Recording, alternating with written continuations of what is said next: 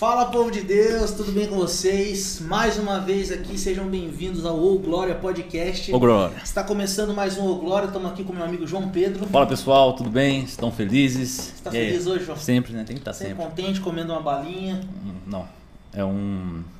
Não é balinha. Jujuba. Jujuba. Gente, hoje a gente está fazendo e já está fazendo ao vivo também no TikTok. Sim. Estamos felizes que a gente conseguiu abrir né, live Sim. TikTok. Então você que está vendo aí pelo TikTok, seja bem-vindo também. Caso tá vendo, já foi postado o vídeo, corra lá, já se inscreva, porque a maioria dos vídeos, O Glória Podcast. todos na verdade, né? Vai ser gravado ao vivo também pelo... É, pelo TikTok. TikTok, e a gente tá sempre postando cortes, tá? Pra vocês Sim. ficarem por dentro daquilo que acontece. Beleza? Isso. Vamos falar primeiro de tudo sobre as É, redes sociais, gente. Verdade. Gente, a gente sempre esquece de falar das redes sociais, a gente fala no final e eu acredito que no começo é mais interessante. Gente, segue a gente no Instagram, é o Glória, o Glória underline PDC, Sabendo legal. arroba o Glória underline PDC no Instagram, segue a gente lá. Sim. Segue o Glória Podcast no TikTok, no YouTube. Você que entrou aqui pra ver esse vídeo, não saia desse vídeo sem dar um curtir, sem se inscrever e sem deixar o seu sininho ativado lá para que você possa receber esses vídeos que a gente tá fazendo. Chutar eu aqui. Hum? Chutar eu aqui. Louco. Mas enfim. Dá um salve aí, ninja, pra todo De mundo. verdade, tem o Ninja. Boa noite. Ó. Boa noite. Não se esquece também, tu falou do Spotify? Você falou, Ah, fala de Spotify. novo. Spotify. Não conseguiu ver ao vivo, não consegue ver gravado, cada vez é muito comprido. Spotify, vai lá, põe um foninho, lavando a louça, arrumando a casa, cantando os filhos, fazendo um almoço. Tira e queda pra você não perder e ser abençoado. É isso aí. E a gente, pra começar, vamos começar falando dos nossos patrocinadores. verdade. Que é a Beleze Pizzaria, que hoje mudou de lugar, ficava aqui, hoje vai ficar lá por causa que a gente tá fazendo ao vivo. Então, a Beleze Pizzaria, você que quer comer uma pizza de qualidade, uma pizza com ingredientes selecionados, coisa boa mesmo, vai na Beleze Pizzaria, aquela massa fininha. E sem sombra de dúvida é a melhor pizza da cidade. A gente pode falar isso porque a gente não sai de lá. verdade. Todo fim de semana a gente tá lá. Se você quer ver a gente, vai lá. Vai lá com o maior 50 anos. E a gente também não pode esquecer de quem, João? De quem? Do novo, novo patrocinador. Não, esse eu falo. Ah, Esse você quer falar falo. dele? Esse eu falo. Do nosso antigo patrocinador. A Inova Cartões. Olha só, Rugash. Esse você... é bom nessa, você é bom na Inova Cartões. Inova olha lá. Cartões é melhor.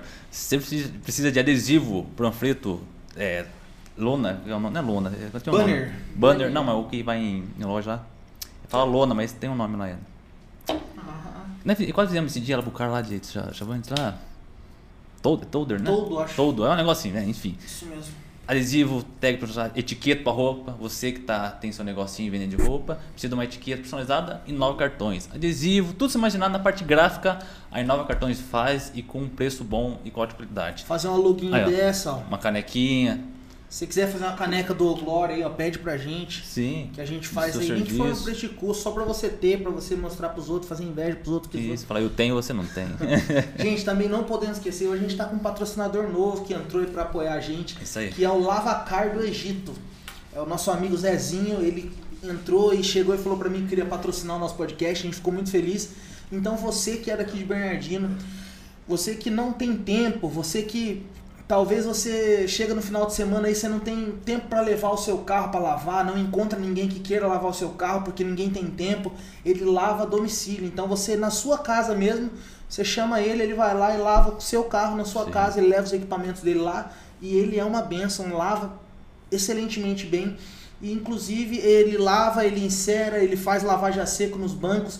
Então você que precisa dar um talento no seu carro, o Glória Podcast a partir de agora recomenda Sim. o Zezinho, nosso amigo Zezinho do do Egito. Egito Lavacar, beleza, gente? Sim. Deus abençoe aí. Quem mais? Não esquecer do RR Informática. Você que ele que cuida dos nossos equipamentos aqui do, do, do podcast. Se você quer fazer um PC gamer, quer trocar uma placa mãe, dar um up no seu setup, RR Informática, os melhores preços e as melhores qualidades. Eu gostei dessa. esse- Você que quer doar uma jujuba pra gente? Acho que é gominha, cara. Jujuba é o outro. Tem quem mais, cara? Tem mais um. Quem? Nossa, eu não posso Olha esquecer, só, gente, do melhor feia. de todos aqui, gente. É isso. Você que precisa aí fazer documentação do seu carro, seguro, pagar IPVA, fazer recorrer a uma multa, qualquer coisinha que você precisar, conte com o despachante domiciano, gente. Eles Uhum. estão aí faz muitos anos no mercado e eles são uma benção. O pastor Maurício Toledo, seu filho Paulo Toledo. Então pode ir ali no, no despachante domiciano e você vai encontrar umas pessoas que são dedicadas para fazer as coisas para você. Às vezes você anda sem tempo, para resolver esses probleminhas que às vezes a gente tem que resolver e eles resolvem para você. Beleza, Uhum. gente? E só lembrando que todos os nossos patrocinadores que a gente fala aqui estão todos na descrição do vídeo, o link deles, a rede social deles, e aí você pode encontrar eles e abençoar a vida deles, Sim. já que eles têm abençoado a nossa vida. E não se esqueça, você que quer ser nosso patrocinador, só entrar em contato com a gente e conversar com a gente, que com certeza sempre tem uma vaguinha. Ah, não tem dinheiro pra ajudar. Ora por nós. Oração nunca é demais, velho. É isso Não aí. é? A gente vai orar pelo seu negócio. É isso aí, amém. É, não é, Amém, não é, você tá tirando sarro porque não gostei não. Não gostei. Mas quem que tá aqui hoje, Quem? gente? Vamos fazer isso Ela. ninguém sabe. Ninguém sabe, só quem tá no sabe. TikTok sabe o que tá vendo É, já. então, é. Quem, quem tá no YouTube não sabe. Quem que tá com a Ela, hoje? que na presença dos homens, que na presença dos anjos, anjos, anjos, anjos. dos anjos, sempre ela louva que a Deus. é sempre em mil graus É mil graus de unção, rapaz. Quem ó. que é ela? Ela que é prima do Alessandro Vesboa, mentira, não, não, brincadeira. Mas ela é Vilas Boas, vai saber. Quem sabe? Vai saber. É, ela, Adriana Ximenes. Seja muito bem-vinda, Adriana. Obrigada. Seja muito bem-vinda. Amém. A paz, obrigada É, pra todos. se apresenta, Desculpa doutor. pelo chute, tá? Não, não acontece, acostumado já, mundo chutar já. Ele tá, ele tá acostumado. acostumado. Então se apresenta aí pra quem não se conhece, pra todo mundo do TikTok. Boa noite, é, paz pra todos vocês. Estou um pouco nervosa, viu? Porque Normal. acostumada, né, Uhum. essas coisas. É, eu, com meu esposo, nós somos pastores, né, auxiliares. Eu trabalho na creche, né, há Aham. 23 anos já. Uhum. Estou como diretora na creche atualmente, minha, sou professora, né? E gosto muito de louvar Deus também, Amém. mil graus de unção. Amo tudo isso, Glória a Deus. amo estar na presença de Deus e Deus tem feito milagres, Amém. né? Muitos milagres em minha vida. Então, a gente está muito feliz que você veio. Obrigada. A gente sabe que você tem um testemunho muito forte. Inclusive, que eu falei para você, a gente estava conversando, eu, a Suzana, é, a Andréinha, o Armando, e eles falaram assim, não, Sim. vocês têm que chamar a Adriana, porque. E eles começaram a falar Uhum. sobre as coisas que aconteceram, várias coisas que aconteceram. Sim. E a gente, eu né, tava lá, fiquei bastante tocado. Falei, não, a gente vai chamar a Adriana. A gente já começou chamando a Cíntia, que eles deram o exemplo. E da, eles deram exemplo, eles falaram pra gente chamar. Sim. A gente chamou e agora a gente chamou você. E a gente quer saber. Lógico que a gente também quer saber o que já está vivendo hoje, a gente vai chegar nisso. Mas eu queria saber um pouquinho da sua vida, como foi, como você se converteu, como você era quando criança, como você conheceu Jesus, tudo.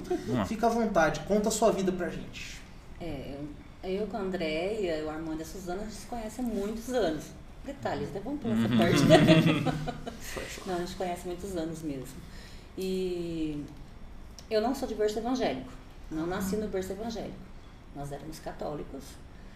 Só que eu era de Santos, né, na cidade de Santos, viemos para Ourinhos.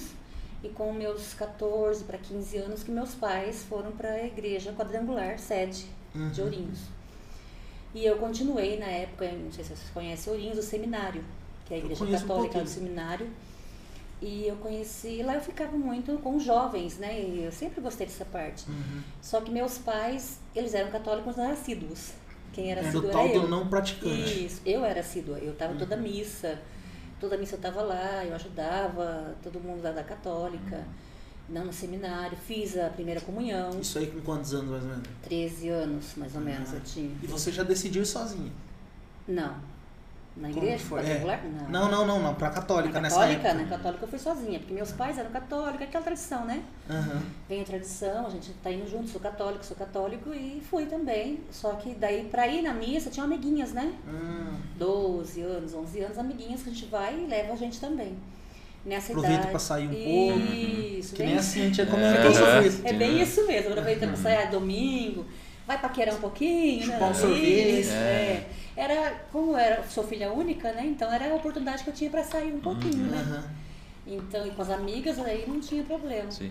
E a gente, eu ia na missa com elas e meus pais não eram praticantes não, ficava mais em casa, assim, muito difícil.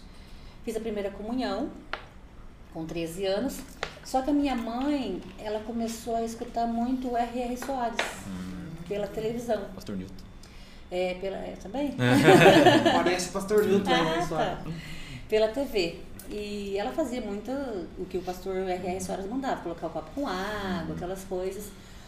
E dava pra gente tomar, né? Hum, Daí ela começou também a escutar Prece Poderosa. Não sei se vocês lembram disso. A quadrangular é muito antiga, né? Ah, é quadrangular isso aí. E aí agora da Prece Poderosa é. Do R.R. Soares, a Igreja da Graça. Uhum.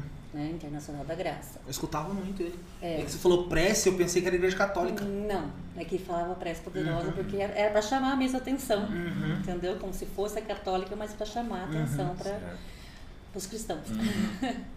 e minha mãe escutava muito o R.R. Soares e, e fazia sempre lá a água, né? Dava pra gente tomar. E ela começou a se envolver, ajudar, também a mandar dinheiro, toda aquela coisa que ele sempre pede para ajuda, né?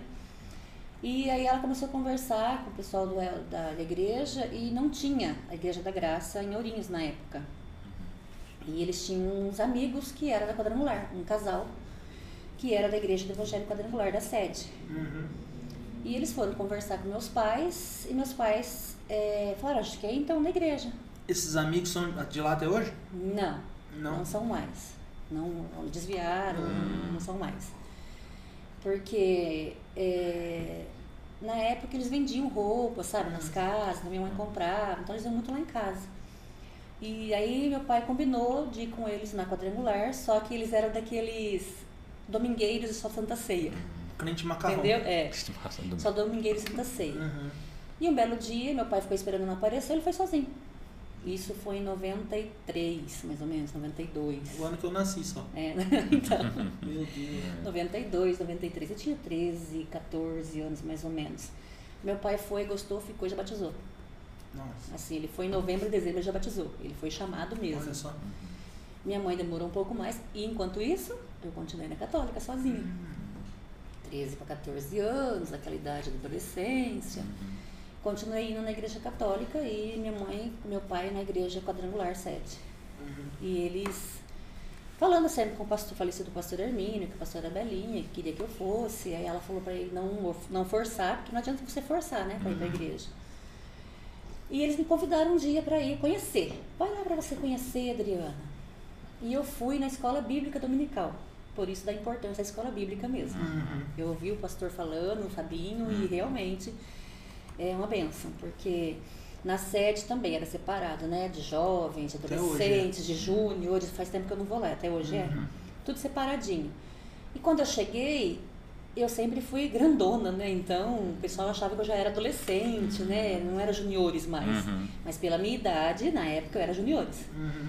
Só que já colocaram nos jovens, entendeu? Vai na- naquela escola ali, você é dali, não pergunta a idade, nada. E eu fui, gostei, o pessoal acolheu muito bem. E comecei a ouvir a palavra ali, mas não queria largar da católica. Aí eles falaram, não força, não força Tinha um preconceito. É. Uhum.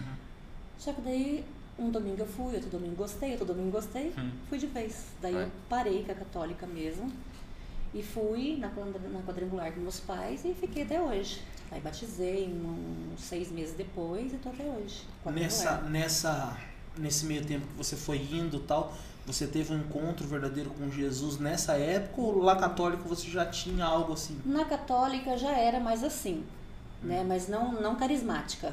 Uhum. Era católica mesmo. Mas eu tinha muito, era parecida, né? Então, Hum. eu tinha aquela, aquela coisa da parecida. Meu pai mesmo era muito papa, ninguém podia falar mal do papa. Se não falava mal do papa, falava mal do meu pai, era, Hum. né? E como E meu tinham imagem em casa, tudo? tinha, tinha imagem, tinha o papa, meu pai tinha o papa, era um santuário lá, sabe? Tinha o papa, a imagem, tudo certinho lá, não podia fazer nada Uhum. daquilo lá. E de repente eles começaram a tirar aquilo, né? Meus Hum. pais começaram a tirar, falei, mas que estranho, né? E você nisso tudo? E eu nisso tudo, vou, não vou, fico, não fico, Uhum. sabe? Ah, mas tá estranho isso. Mas aí, como você vai na escola bíblica, você começa a ler a palavra Uhum. e entender. Não tem boca, mas não fala, tem olhos, mas não vê. Aí você começa a entender, ah, lá não é meu lugar, então. Meu lugar é aqui, que eu tô entendendo. E aí Deus começou a falar no meu coração, permaneça aqui. E Deus foi trabalhando no meu coração, né? E é engraçado de que você pegou e falou que a palavra realmente que liberta. Porque o, o, o Joe, Uhum. eu preguei pra ele, eu não sei nem quantos anos, cara. Que eu trabalhei oito anos na Venda. E eu pregava pra ele, falava. E eu falava, Joe, é, Você não pode, cara, ficar sendo devoto dessas coisas, essas coisas. Não, mas é porque eu fui curado por ela. Eu falava, não, essas coisas podem ser artimanhas do inimigo pra fazer você crer, né? Pode ser. Sim, com E certeza. daí fui falando, falando, falando, ele não cria, tal, tal, tal, tal. Não, ele até entendia, mas não conseguia entrar no coração é dele. Pá, pá, pá. Aí um dia ele abriu a palavra de Deus em Êxodo 20. Hum. É, E a Bíblia fala lá em Êxodo 20, não fará para vós Sim. deuses Imagens, e imagens e tal. E ele pegou e foi liberto, cara. Eu fui a mesma coisa. Parece que eu tinha mais raiva dos meus pais falarem. Que, ah, não, imagem não sei o quê. Eu tinha mais raiva ainda. Aí ele chegou na, na, na, na- na- na- no serviço, trouxe os terços dele, tudo pra mim, e deu pra mim levar pra um pastor, pro pastor queimar. É. A partir daquele dia ele começou. Cara, e é muito engraçado. Tipo, Eu tô falando que a gente até tá pensando em chamar ele aqui, porque o Joe, ele foi totalmente fora da curva, a, a conversão dele. Porque eu não sei se você sabe, mas ele veio, teve essa coisa, aí depois ele começou a ouvir a palavra, eu falava, falava, falava. Aí ele começou, e ele tinha muito problema aqui, com vergonha, até Aham. hoje ele tem. É, tímido. É, de vir, ai, não consigo vir, não consigo Uhum. vir. E ele pegava e falava assim pra mim assim, ai, Romo, mas eu tenho que me batizar. Se você me batizar, olha isso, ele falava assim, se você me batizar, eu vou conseguir na igreja. Aí eu falava, mas Joe, o batismo não pode curar você, cara. Tipo, não é pra isso que é o batismo, Sim. tentava explicar ele. Não, mas eu tenho certeza que se eu me batizar, eu vou. E eu peguei, levei ele lá no Marianinho, eu batizei ele, só eu e ele lá, batizei ele. Uma coisa que, tipo, é, é- é coisa que não é legal se as pessoas olhar hoje, né? Fui lá e batizei ele, depois que eu batizei ele, eu vim pra igreja. Olha Hum. só. Tipo, parece que algo na mente dele desbloqueou, sabe? Sim. Então é engraçado ver É. é, como que Deus faz. Mas pode continuar. E aí quando eu comecei a chegar lá e ver os jovens sempre juntos, né? Cantavam na frente, todo domingo a gente se apresentava, hoje acho que não tem mais. Mas todo, era um- a juventude era muito grande lá. Se apresentava na frente, com todo mundo. E a pastora Valéria cantava no louvor. E o que me tocou muito a música é aquela Quero que valorize o que você tem. É muito linda. Essa tocou, marcou mesmo minha vida. Até hoje é essa música marca a minha vida. É o louvor que. Porque eu me senti inferior, né? Uhum. Muito inferior. E daí quando essa música falou comigo, daí foi encontro com Deus mesmo. Foi Daí ali que o negócio foi aconteceu. ali, foi num culto de domingo, a pastora Valéria cantando. Foi ali que Deus falou mesmo. Daí eu falei, agora aqui é meu lugar. Nossa. Aqui eu vou ficar. E daí você já, já era batizado ou não? Não. Como Não era daí? Como batizado. que foi o processo Daí- de sair de lá? Daí eu cheguei, porque lá na, na católica tem, né? O, o líder também. Uhum. Falei que não ia mais, eles tentaram ainda me segurar lá, tudo. Falei, não, vou lá conhecer meus pais. Tive que dar uma desculpa, porque eles Uhum. queriam que ficasse. E já fui ficando direto ali. Eu comecei a participar da escola bíblica, participar com o pessoal do louvor, participar ali da, da- do, do grupo, né? Do Uhum. Logo em seguida, depois que eu batizei, o pastor já me colocou como presidente de jovens, nós ficamos ali, já fui me envolvendo na obra, né? Isso aí já tava mais velho um pouco. Já estava mais velha, já fazia uns dois anos já de igreja, Uhum. já. E logo depois de presidente, o pastor, já- o pastor falecido pastor Armino deixou como coordenadora de jovens Da região. da região. Era a mesma região que tem agora? Não, tinha mais. Foi- Mas, ah, foi eu lembro, tinha Cornélio. Procópio na Não. época. Na época que eu ia nos retiros, Ah, tá. tinha Cornélio sim. Procópio, tinha um monte Mas de... na época que eu estava na igreja, a igreja de Chavantes, a região tudo de Chavantes pertencia tudo a Seto, a Aurinos. Nossa. Aí dividiu depois. Você chegou a fazer retiro também? Também. Quantos jovens? Ah, não lembro, sei que era bastante. Devia dar uns 600 É. jovens, porque... né? Só que na época do pastor Hermínio era mais é, centralizado ali, cada um fazia o seu, né? Que nem aqui Hum, fazia, Entendi. entendeu? Era mais centralizado assim. Aí quando eu fui para a coordenação de jovens, coordenador de jovens da região, eu já tinha uns 18 anos, mais ou menos. Até então eu só trabalhava na igreja. Antes disso, a pastora Valéria me convidou para ser auxiliar no louvor com ela. Aí, antes de ir para a igreja quadrangular, eu aprendi a tocar. Tocar, eu arranho, né? O violão, algumas notas básicas. Você já viu já isso Não, aí? toca assim. toca algumas coisas básicas. E daí ela me convidou para ser auxiliar e a gente ficou auxiliando ela muito tempo. E um belo dia ela estava grávida, ela teve neném, Auxiliando... igual Beck. Ah, sim. Hoje é Beck. Entendi. Na época era auxiliar. Aham. Entendeu? Hoje é os Becks. Uhum. Era eu e a outra Adriana. Então eu era, eu era conhecida como Adriana Vilas Boas e ela como Adriana Damasceno. Vilas Ah, Boas, é, brinca. que isso, hein? Adriana Vilas Boas é a Adriana Quem é Damasceno. Alessandro Vilas Boas? É, quem é? e, e a Adriana Damasceno, eram nós duas. E um belo dia a pastora falou que a gente ia ministrar. Na sede, você imagina o susto que foi, né? E o medo. Mas Deus trabalhou e graças ao bom Deus. Eu ia perguntar, a época que você chegou na igreja foi a época que a seu Joaquim, né, que é o meu avô lá, ele, a dona Maria, eles contam que tinha uma época que o povo passava na rua e caía endemoniado. Foi essa época? Sim, foi nessa época. Conta um pouco como era a situação. Foi nessa época. É que foi na mesma época. O pastor, o, o irmão Joaquim, a irmã Maria, meus pais, o irmão Zezito, eram tudo amigos. Né? Todos eram amigos. Uhum. E na época, é, é, o pastor convidou o pastor Elias. Não sei se você conhece. O pastor Elias, ele orava muito nessa parte de expulsar demônios. Realmente, nossa, eu vi cada coisa, demônio rolando. Aí às vezes tinha algumas coisas escondidas lá e na vida da pessoa, e o pastor orava e manifestava. Eles contam que tinha gente que você ia no banheiro, daqui a pouco tinha gente manifestado no banheiro. Manifestado, eles até os diáconos tinham que ajudar na oração. Da hora. Não, não, é, sim, É não, da hora, porque tá Sim. acontecendo algo, né? Sim, sim, mas. A gente ficava até quase 11 horas da noite, às vezes na igreja expulsando. Aí ele até cantava a musiquinha. Quando eu era prego, o diabo me bateu. Agora eu sou martelo, quem bate nele sou eu. Nossa. Ele cantava essa música e a gente orava muito. Intercedia e ele orava. E os, e os diáconos junto, nossa, era muito. E isso acontecia mesmo. Falaram que uma vez parece que tinha uns gritos lá, na, lá fora.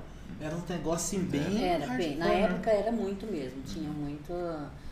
é, essa parte espiritual era muito E mesmo. você foi ficando. Quanto tempo você ficou de líder de jovens? Três anos? Acho que uns três anos. Isso aí já tinha quantos Dois, anos? 18. 18. 17 para 18. E foi nessa época que você conheceu o Ximenes ou não? Não, foi depois. Eu conheci ele com uns 19. Por causa disso mesmo. Como que foi a questão Porque de a conhecer? gente, como eu estava na sede e era líder coordenadora, naquela época a gente fazia assim. Sede, coordenadora de jovens, era a vitrine da. É, assim. e conheci muito a Armanda, a Suzana, a Andréia, né? Porque a igreja daqui sempre ganhava praticamente da sede de jovens. Uhum. Era muitos jovens que tinha aqui na época do pastor Israel também. E a gente sempre estava junto, né? E naquela época eu queria fazer uma coisa diferente como coordenadora de jovens. É, daí já tinha desmembrado, aí já tinha ficado a igreja da pastora Delba com alguns da região e a sede com alguns da região dali. Só que daí todo mês a gente marcava cada mês em uma igreja na região. Aí ia todo mundo para aquele lugar. Hum, Entendeu? As, é, hoje 19, mas na época acho que era 10 igrejas, 12, eu não lembro. As 12 levavam os jovens naquela igreja. Por exemplo, era em Mirarema, todo mundo ia lá. Era aqui em Bernardino, todo mundo vinha aqui. Entendeu? Você fala que é 19 igrejas só? A É. região? Agora é, né? Não, Nossa, 19, mas tem 11 lá em Olinda. acho que é 19 ou 20 por aí, não lembro Nossa, mais. tão pouco a região, né? Eu não lembro porque desmembrou, né? Hum. Era 40 e poucos, então daí ficou um pouco para a Delba, que é outra Uhum. Região, né? E ficou nós também. Mas como que separa essa região aí? Eu não entendi. E não Porque tem na minha nada, cara, cabeça. eu não consegui É, entender Porque também. pra mim faz sentido o quê? Piraju, vamos dizer assim, bem besta. Piraju, Bernardino, Pau Sul, Chavante, Santa Sim, Cruz, mas Sede, é- Canitar. Né, Santa uma- Cruz, ó, Santa Cruz é junto com o Pau Sul, acho, não estiver enganado. É. Chavantes. Acho ah, não dá nem pra. Deixa, isso, deixa isso É muito É, difícil de entender o porquê. Deixa isso Mas é, e aí, você conheceu o Ximenes? Então, daí a gente ia nesses, nesses congressos, né? Nesses é, cultos regionais a gente fazia como coordenadores. E todo mundo ia, era tão divertido, né? E a gente conheceu, começou a conhecer o pessoal. E foi num congresso em Valinhos que eu conheci o Ximenes. Que aí a Andréia fala- tinha falado dele pra mim. E na época ele era obreiro não credenciado, ele era obreiro, region, é, obreiro local. Porque assim, o pastor na época poderia colocar você, por exemplo, escolher você como obreiro. Você não precisava ter carteirinha de credenciado. Na época, né? 20 e poucos anos atrás, quase 30. Então você ficava como obreiro local, ele consagrava você e você ficava auxiliando ele ali, né? E o Ximenes era obreiro local no óleo, com o pastor Dario. E foi assim que eu conheci ele, em reuniões regionais. Como eu era secretária da igreja, eu trabalhei na sede como secretária da igreja. Uhum. Então aí eu conheci ele assim, através desse dele junto com o pastor Dario. E A daí, gente começou a conversar, tudo, nada a ver, com coisa de igreja mesmo. E em Valinhos, em congresso, que a gente, e eu tinha orado a Deus, né, pedido já uma bênção, porque a gente sofre algumas decepções, né, amorosas, e daí eu falei assim, ah, eu não quero mais, agora eu quero uma pessoa de Deus, uma pessoa que fosse da igreja, uma pessoa que fosse pastor e tal. E aí Deus providenciou o Ximenes, Gente, nossa. você queria. É, aí ele era do óleo, eu de Ourinhos, a gente começou a namorar, ficamos noivos, namorando. Ele morava no óleo? Não, aqui, Bernardino. Sempre morou aqui, ele nasceu e foi criado aqui. E eu em Ourinhos, né? Eu não nasci lá, mas vim de Ourinhos. Ai, que estranho, igual eu, Thaís. É. É, mesma coisa, mesma situação. E o pior é que até as igrejas. Eu me vejo, quando vocês casaram, eu chamei e falei, nossa, mesma história nossa, praticamente. e daí eu casei e vim embora pra cá também, mesma situação, eu já Aham. falei isso também pro Ximenes. E daí, como ele era obreiro e o pastor Dario, acho que ia sair da igreja, alguma coisa assim, o Ximenes chegou no falecido pastor Hermínio, que era superintendente. Como que ia ficar a situação dele, né? Uhum. Aí o pastor Hermínio ofereceu o Batista Botelho para ele abrir a obra. Uhum. E ele aceitou. Uns dois meses antes de casar. A gente casou em julho de 97, ele foi... Isso aí vocês já estavam namorando fazer quanto tempo? Nós namoramos oito meses e casamos. Nossa, aí sim. Isso aí. Oito meses e casamos. Daí quando. Aí, dois meses antes da gente casar, ele assumiu a igreja batista, Botelho. E não tinha ninguém, né? Ele Como que foi a questão da criação da. Primeiro vai lá, daí vocês se casaram aonde? Como ele era do óleo e eu era de Ourinhos, nós casamos aqui, nessa igreja. Ah, é? Nossa. Nós da optamos por ficar no meio. Certo. É, Quem que daí- fez o casamento? Na época, o pastor Marcos. Não. Não, ele era, então, ele era da ah, ele sede. era de lá. Era para ser o pastor Armínio, que era o meu pastor lá de Ourinhos. Uhum. Era o pastor Israel aqui, o pastor Dario no óleo e o pastor Armínio era da sede. Três dias antes de eu casar, ele faleceu. É, faleceu o pastor Armínio. Idade, né? Bem senhor de idade. E aí o filho dele fez meu casamento, que é o pastor Marcos. Entendi. A pastora Valéria que eu falei, que chamou para se auxiliar, ajudar. Entendi. Aí E- vamos lá, como que Aí foi ele a fez o casamento aqui É. e da gente, aí eu vim morar pra cá, daí? Em Bernardino. Bernardino. Comecei a morar aqui e ele já tinha igreja em Batista, igreja. Começou sem ninguém, ele e Deus. Não tinha nenhum Como membro. que foi esse processo que ele começou? Ele pediu para o pastor Hermínio, antes de falecer, que foi dois meses antes, ele falou assim, olha, eu vou ajudar você, Ximenes, com três meses de aluguel. Depois você vai caminhar com suas pernas. Uhum. E ele alugou um lugar por três meses mesmo, de aluguel. Que é no mesmo lugar onde. Não. Não. É Isso, lá em, em Batista, Batista. Mas não é naquele mesmo lugar. Foi mais lá pra baixo. Você Uhum. acha que conhece Batista? Quase na saída do Dourado, Se embaixo. passar e olhar, você já conhece. É, é bem assim. É bem pequenininho, bem né? pequenininho. Acho que não dá uns 200 habitantes, nem isso. Só isso? É pouquinho. Hoje Meu deve ter mais, Deus, né? Mas na cara. época era bem pouquinho. É, de primeira, né? Você coloca em primeira, já saiu da Nossa. Daí o pastor pagou os três meses e quando ia vencer o terceiro mês, nós casamos e ele tinha falecido. Uhum. Daí nós começamos a andar com as próprias pernas, né? E daí tinha a irmã Cida Rivera aqui, que ela é diaconisa aqui. A irmã Cida Rivera, diaconisa. Nascida.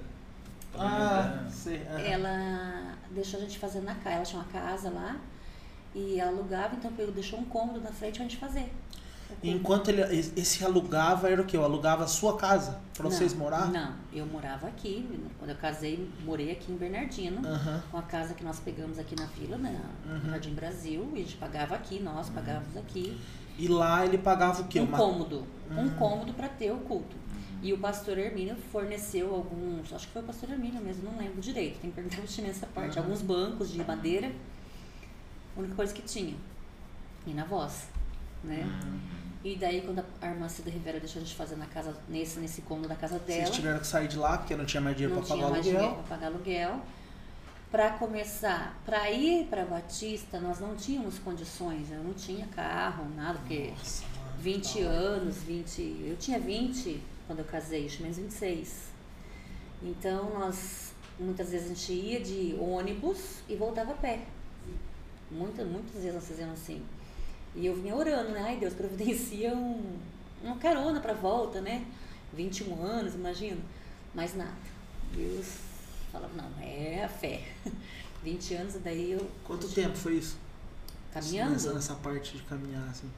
uns dois anos, um ano e pouco, por aí, por aí. Um ano e meio, dois anos, caminhando mesmo. E daí, no caso, Porque a circular que tinha só ia pra lá pra Cerqueira e não voltava, né? Então a gente voltava a pé. E, na- e no caso, quando vocês tipo, começaram, foi lá na, na questão do cômodo. Como que foi vocês, como que foi que atraiu as pessoas assim? Que o Ximenes ele tem um ministério de culto na casa que é, não Ele tem o que gosta, falar, né? É, ele gosta dessa parte. Ele E daí foi, foi pessoas. assim. Foi, ele a gente começou a fazer orações, né?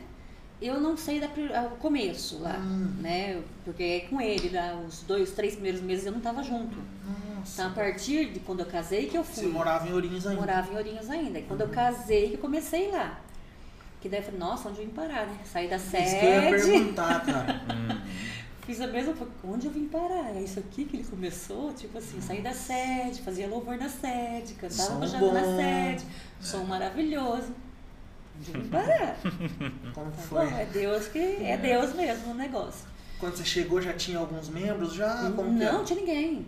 E aí, assim, de vez em quando ia uma pessoa ou outra, uns dois, três pessoas, duas, três pessoas. Uhum. Mas como o Chimenez era muito conhecido aqui em Bernardino, então o pessoal de Batista, a maioria veio pra cá também. Foi conversando, né? E aí começou um pessoal a ir na igreja. Aí da igreja, que é nesse lugar que era a pastora, que a irmã Cida Rivera foi, o pastor Alexandre começou a ir também. Pastor Alexandre. Ele já era pastor ou não? ele era da Assembleia de Deus. Mas ele já era. Ah, Nossa, o pastor Alexandre é tremendo na oração até hoje, né? E ele era lá, ele morava lá. Batista, por causa do sogro, né? Tem uma fazenda lá. O marido Uhum. da irmã Antônia, né? O Chicão e a, a pastora Maria Antônia. E aí eles vieram para morar na, na fazenda. Ele cuidava da fazenda, ele a Uhum. Régia. E daí ele começou a ir com a gente nessa, nesse lugar. Só que ele ainda era assembleiano. Ah, sim, ele tava indo ajudar. Isso, ele ia Aham. lá conversar com a gente. Tocava muito bem o violão, como sempre. Eu tinha ganho um violão da, meu, da minha mãe com meu pai, né?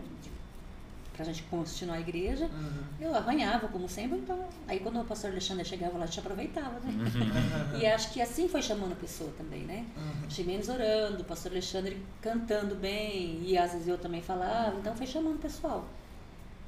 E depois de uns dois anos, mais ou menos, a gente nessa luta de andar, aí depois Deus providenciou bicicleta, uma pra mim e uma pra ele, a gente ia de bicicleta. Ele pegava o violão que meus pais tinham dado, colocava no guidão da bicicleta dele e ele amarrava uma lanterna na minha bicicleta pra gente ir e voltar. E eu tinha medo de andar sozinha no escuro, né? Então Uhum. aqui em Batista ia voltar de bicicleta. Muitos Aí anos. já foi uma benção. É, já melhorou, né? É melhor do que a pé, né? Aí, depois de um tempo, o irmão Antônio Rosa e a irmã Joana, que são os pais do Deraldo, da Vilma. Ah, Os pais do Deraldo da Vilma também viram, eles, frequentavam aqui, congregavam aqui, e viram a situação lá e começaram a ir lá e falou pro Ximenes, ó, nós temos um cômodo lá na frente da casa da onde as irmãs dele moravam, porque ele tinha três irmãs solteiras, né, a Lena, a Maria e a Ana, e é de madeira, e é antigo. Antigamente era venda que eles falavam, né? uhum. Então era venda antigamente, então tá fechado aquele cômodo. Tipo uma merceariazinha das antigas. Das antigas. É, se você quiser ir lá, né? Que daí é o lugar onde a igreja tá agora. Do lado. Ah, Aí. sim. Ah. Daí ele falou assim, então você vai lá e se der tudo certo, você fica por lá. E Deus providenciou mais bancos, a gente Sem cobrar aluguel. sem cobrar aluguel. Uhum. Deus foi providenciando. essa. Os catarros. Deus foi providenciando, sem cobrar aluguel, nada, nós fomos lá. Só que não tinha microfone, a gente não tinha. O grupo a gente tinha uma caixinha pequenininha que era ruim de sintonizar. Não é essa que tá aqui não, né? Não sei. Tem- que, É. Não é, quem, alguém falou, ou era uma igual, falaram Eu que é uma que igual. é igual. Que é triste, né? Nossa. Caixinha abelha. aham, Era isso aí que a gente tinha. Uhum. E daí foi, a gente começou, tinha o, o banco, tudo. E a gente foi fazendo ali. E nisso ele falou pro Ximenes, olha, porque ela era grande o terreno, e na, na lateral desse lugar, que é onde está a igreja hoje, se você quiser conseguir construir aí, você pode construir a igreja aí. Aí ele E nisso já tinha quantas pessoas, Terreno. mais ou menos? Já tinha os membros, já, porque já fazia uns dois poucos Ah, anos? Já, mas tinha, mas mesmo assim tinha pouco. É? Membros, membros mesmo, acho que uns 30. Vocês assim. trabalhavam, viviam do suor de vocês. Nossa, ele, ele trabalhava na estufa. Ainda e- capaz e de tinha que ajudar ainda. Sim, e eu trabalhava na, na- Eu casei em 97, em 98 eu já entrei na prefeitura, graças ao bom Deus. Uhum. Eu me formei em magistério em 95, né? E daí, em 97 eu casei. E em 98 teve concurso Uhum. da prefeitura aqui para trabalhar na creche. E graças ao bom Deus eu passei em segundo lugar. Então eu já, desde então, eu fico tô na creche. Uhum. Hoje eu estou como diretora, mas eu sou professora de creche. Uhum. E, então a gente vivia disso aí, vivia do meu salário e do salário dele como da estufa. Né? E leite, que ele entregava leite na rua também. Ah, é, turma fala, minha É. mãe falava. É, entregou pra você. É, se eu tô gordinho assim, é culpa Agradecimentos. Eu ia junto, eu ia entregar. E daí a gente tinha igreja, só que que nem você falou, muitas vezes a gente tinha que ajudar, porque, né? E daí nessa época que o irmão Antônio ajudou a gente, muitas vezes a gente ia de, de ônibus, ele trazia a gente embora. Ai, que benção. É, daí foi uma benção mesmo. E daí ele E foi senhor e crescendo. essa senhora, eles são vivos ainda? Só a senhora. E vocês devem ter uma gratidão. né? Nossa, muito. Muita. Deve ser muito louco. É. Muita gratidão por eles, nossa, na vida deles, né? porque Deus usou mesmo eles. E nessa época o pastor Alexandre ficou com a gente lá um tempo, aí começamos a construir, teve que desmembrar né, o terreno. Eles doaram o terreno. Doar- Doaram o terreno. Terreno. O terreno. É, eles doaram o terreno. Um terreno enorme. Ah, eu acho que deve dar umas. É nessas 12 partes que por- eu falo que eu quero ter dinheiro. É. É, é muito Pensa. da hora, cara. Que Você deve ser uns uma 12 pessoa. por 30, é bem grande o terreno lá. Nossa, É da grande. Eu não lembro, tem a documentação lá em casa. E como, e como que começou daí a questão de Então, construir com pouca gente? Tinha bastante. Deus entrava é fiel. dinheiro? Não. Não, era pouquíssimo. Uhum. Deus era fiel, né? Deus providei, manda o maná do céu. Pessoas que não eram evangélicas, católicas, fazendeiros, católicos, tudo ajudando financeiramente. O Ximenes saía pedir. É, o, Cara, Deus faz do jeito que ele quer. né? é, o Ximenes ia pedir, é, muitos chegavam, ah, eu tenho um bezerro, vou te dar um bezerro. O Ximenes vendia o bezerro, doava para a igreja, é, comprava material. Ah, eu vou lá comprar tanto cimento para você, cimento. Amém. Vou abençoar vocês. Amém. E assim, aí a gente ia orar muito nas casas. Eles chamavam muita gente para orar em casas. A gente orava muito, né? É o curso de Lares que você Uhum. falou, orava muito nas casas, é, fazia muitas orações de madrugada. O Ximene sempre gostou dessa parte de orava na igre... na, nas entradas de Batista, nas saídas de Batista. Começamos a frequentar a casa do, do irmão Antônio e com a irmã Joana, que era um sítio que eles tinham também lá. Fazia vigílias lá, muitas vezes daqui também ia fazer vigília lá, daqui da, da igreja, da fala da sede, daqui da igreja da primeira. A gente sempre junto lá. E a gente foi crescendo. Aí o pessoal daqui também ajudava, né, lá com a gente, muitos irmãos, não daqui da igreja, mas irmãos às vezes abençoava a gente. E qual época foi que o Fabinho foi pra lá? Foi nessa época? Foi em 2000. O Fabinho foi dois, quando eu passei na faculdade. Porque daí, de 97 a 2000, Deus providenciou o lugar, né? Providenciou a lateral e a gente começou a construir. Em 2000, acho que demorou a construção. 2000 a 2005, 2001 a 2005 mais ou menos foi a construção. Demorou tempo. Foi inaugurado em 2005 aquela igreja. E o Fabinho acho que foi em 2000. Dois- É, 2004 eu me formei. 2000 que o Fabinho foi pra lá. Porque daí, como eu passei na faculdade de Jacarezinho, eu e a Andréia, a Andréinha, a irmã do Fabinho, nós fomos fazer letras. Nossa. E daí não tinha ninguém pra tocar, né? Aí o Fabinho. Não tinha ninguém pra tocar. E daí ele foi pra ajudar o Ximenes lá também. E, e aí foi crescendo lá, Deus foi providenciando, muitas pessoas ajudaram, principalmente quem ajudou mais, ainda não também financeiramente, foi o Justo Marques. Hum. Não sei se você conhece o Justo Marques Não. aqui, ele tem estufa aqui entre Batista e Bernardino. Ele ajudou muito lá financeiramente. E foi tudo Deus providenciando mesmo. A gente não teve ajuda de lugar, de sede, de igreja, de nada. Nada. Vocês terminaram a igreja. Terminamos a igreja, Não inauguramos sabe em nem como 2000, direito. não sei como. Deus Normal. providenciou o maná. É normal. O maná. Você já foi na igreja lá? Já.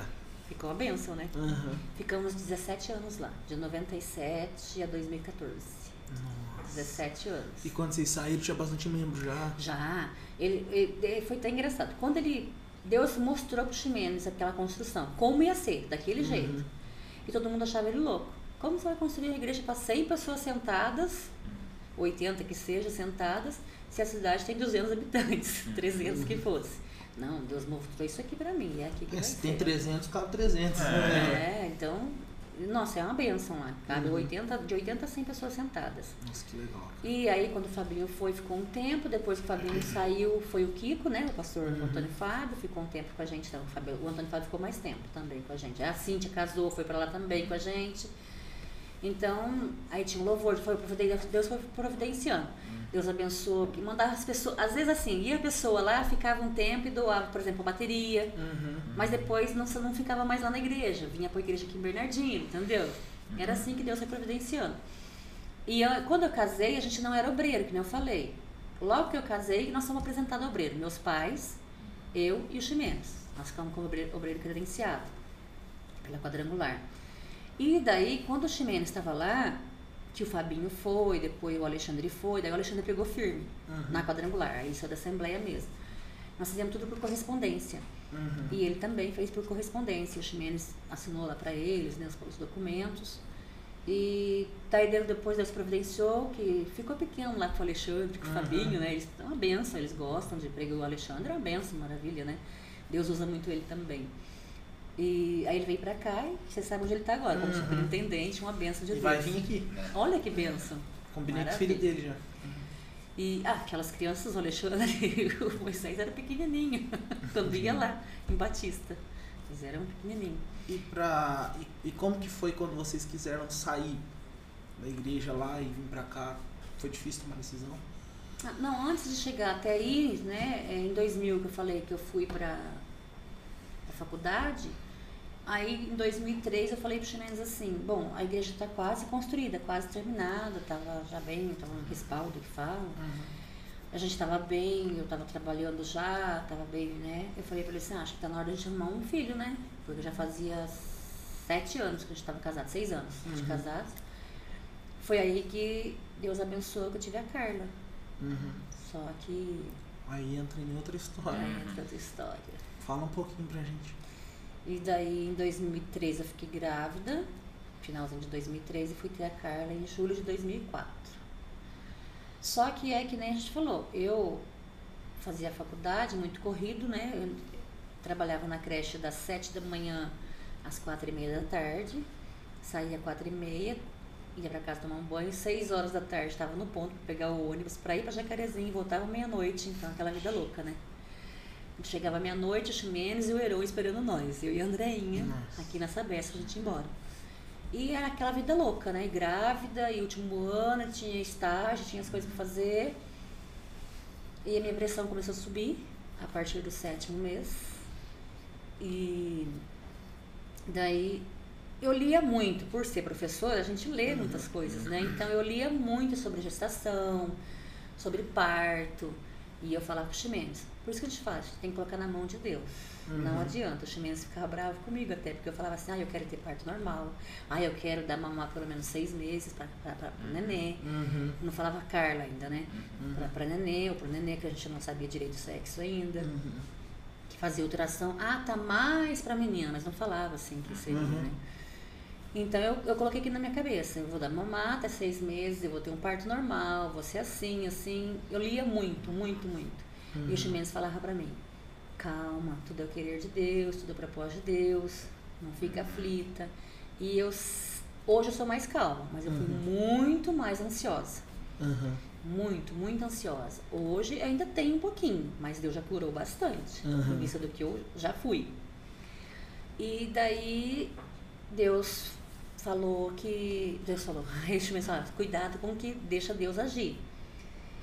E eu lia muito, eu queria aquilo, parto normal, parto normal. E dava lá pelo menos seis meses. Só que o inimigo sabe também, né? Uhum. Que Deus lá na frente tem a bênção pra gente. Com certeza. E minha pressão começou a subir muito a partir do sétimo mês. Aí eu tive que fazer acompanhamento devido à correria, né? Fa- Faculdade, escola, creche, igreja, era muito, Uhum. né? Final de semana. Eu tocava na igreja, eu lembro, grávida da Carla com o violão na barriga. Então, ela, ela ouvia o louvor ali, ela cantava comigo dentro da barriga. Uhum. E nem por isso o inimigo não deixou eu ter depressão, né? Eu tive depressão pós-parto. E aí, a partir do sétimo mês, que eu falei, começou a subir. A Carla estava prevista para final de julho, começo de agosto. 12 de julho, eu fui fazer pré-natal. Normal. Uhum. Todos os pré-natais de Ximenes acompanhou, ele sempre foi comigo. Chegou no, no posto de saúde aqui da vila, ele, ela, o médico falou, nem cheguei a passar com o médico, passei com a enfermeira, minha pressão estava 18 por 10. Nossa. Aí eles falaram, não, vai para o hospital, direto para o hospital. E eu fui para o hospital, cheguei lá, né, o doutor falou, não, essa neném não é para agora, pode ir embora para casa tal. Tinha baixado um pouquinho, 15 por 10, mesmo assim estava alto. Aí uhum. o chinês falou, não, não vou levar você embora não, vamos de novo pro posto de saúde. Aí eu fui pro posto de saúde. Aí o falecido doutor Elias estava atendendo no outro posto. Quando eu cheguei lá, que ligaram falando que ia uma gestante com problema de pré-eclâmpsia, eu lembrei da Cíntia. Hum. que eu já conhecia a Cíntia, já conhecia a pastora Cíntia, já conhecia a Andréia, já conhecia o uhum. Armando, já conhecia o testemunho da Cíntia. Sim. Né, que ela teve a eclâmpsia. Não sei se ela falou aqui, falou. mas ela teve a eclâmpsia. Eu vi algumas partes, eu não vi uhum. ainda a parte dela, só vi aquela parte que você cortou lá. E daí quando eu cheguei lá na, com o doutor Elias, a minha vizinha era a Lenita. Ela era auxiliar do doutor Elias. Ela não acreditou que eu estava lá, porque ela estava sempre ali comigo, né? Conhecia uhum. eu. E quando o doutor Elias fez o teste em mim lá, olhou em mim, ele falou assim: Nossa, vou ter que internar você, porque você está com pré-eclâmpsia. Uhum. Quando ele falou assim, eu desabei. Uhum. Lembrei da Cíntia, que ela uhum. tinha perdido a nenê, né? A primeira neném dela foi com eclâmpsia. E na época já a minha pressão tinha de novo subido, 18 por 10. A ansiedade atrapalha muito na pressão. Muito, muito. E eu muito ansiosa, entrei em desespero. Falei, ah, vou perder meu nenê. Vou perder, vou perder ele. Não, vamos lá internar você. E quando ele foi me internar aqui na, no hospital, na época tinha maternidade, aqui, a Carla nasceu aqui mesmo, maternidade, tudo. Ele, ele pegou e até comentou, a Lenita depois contou pra gente, que geralmente ele atende as grávidas e vai pro, ia para um sítio dele lá e ninguém conseguia falar com ele. Nesse dia ele ficou ali conversando e Deus providenciou eu ir lá. Nossa.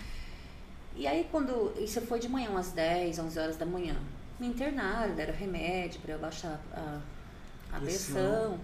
Quando foi umas 4 horas da tarde, ele acompanhando, ele foi ver minha pressão de novo, chamou eu para fazer o exame, né, de, das mulheres que a gente faz quando tá grávida. Ele falou assim para mim, olha, seu neném aguentaria mais uns 15 dias, que daria até o final de julho. Uhum.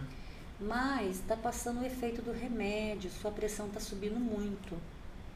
Eu acho que vou ter que fazer a cesariana. Nossa. Mais frustrando. um frustrando, entendeu? Não acredito.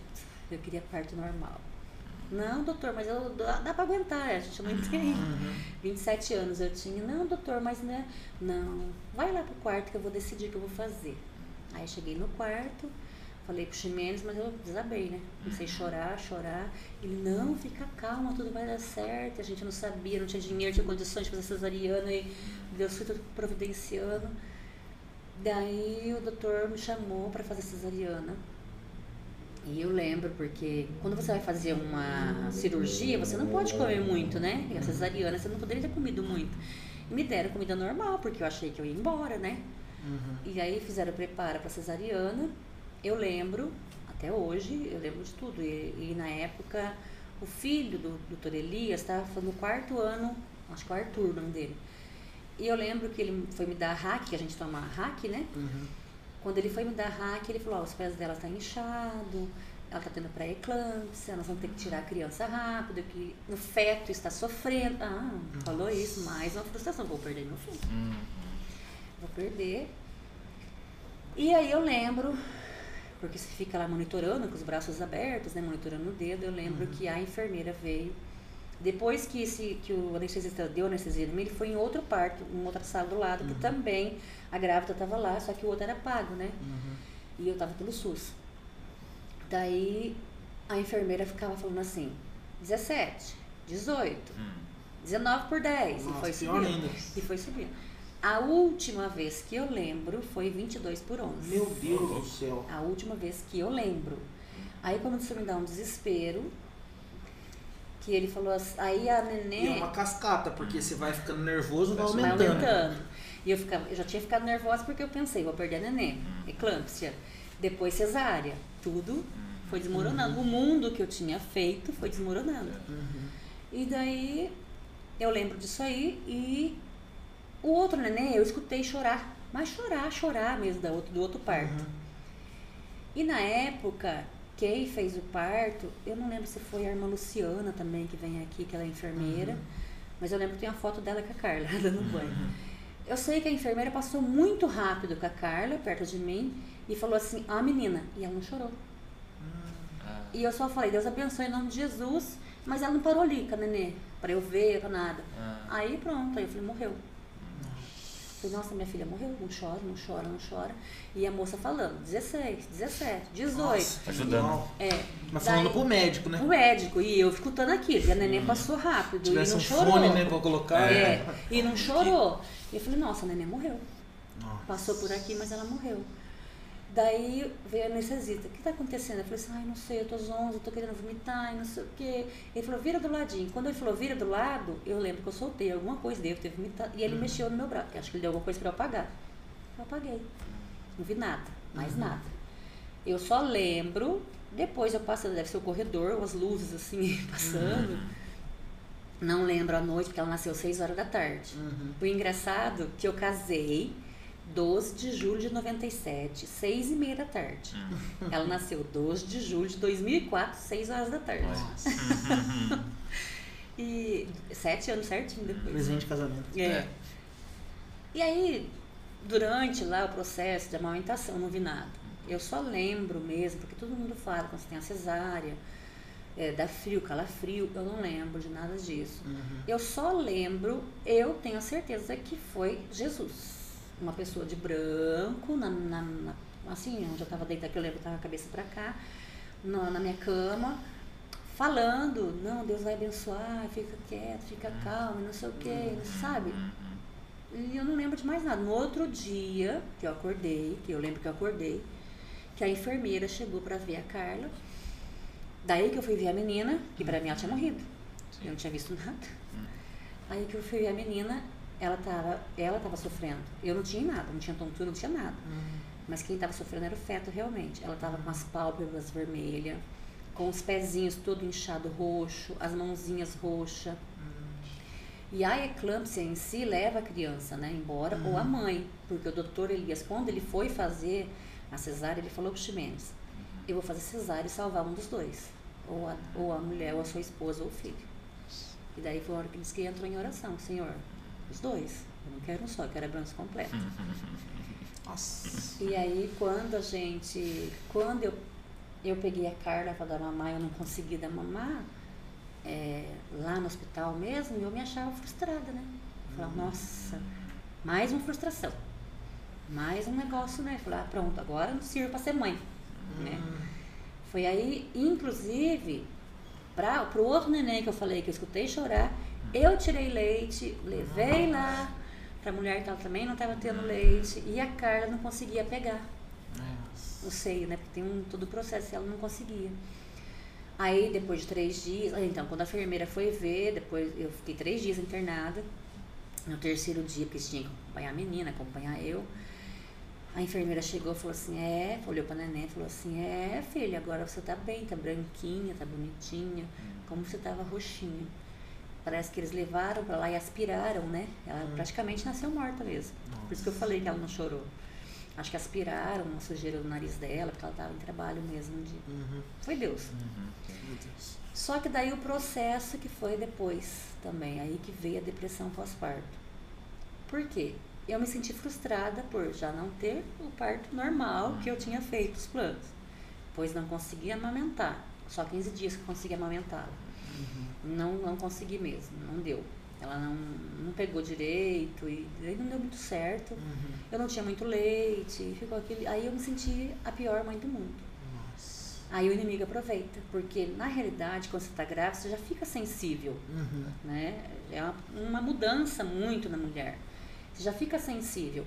E aí eu, como era aquela correria que eu falei, trabalhava, estudava, ia para faculdade, voltar, estacionei, parei e me vi com aquele neném. O que, que eu vou fazer com esse bebê? Né? E a Carla teve muitas cólicas, ela chorava demais, chorava muito. E aí o inimigo começou. Ah, você não é uma boa mãe. Você não serviu para ser uma boa mãe. Você não conseguiu ter parto normal. Você não conseguiu dar mamar. E começou a trabalhar na minha mente. E mesmo eu sendo pastora, mesmo tocando na igreja, né, indo para a igreja.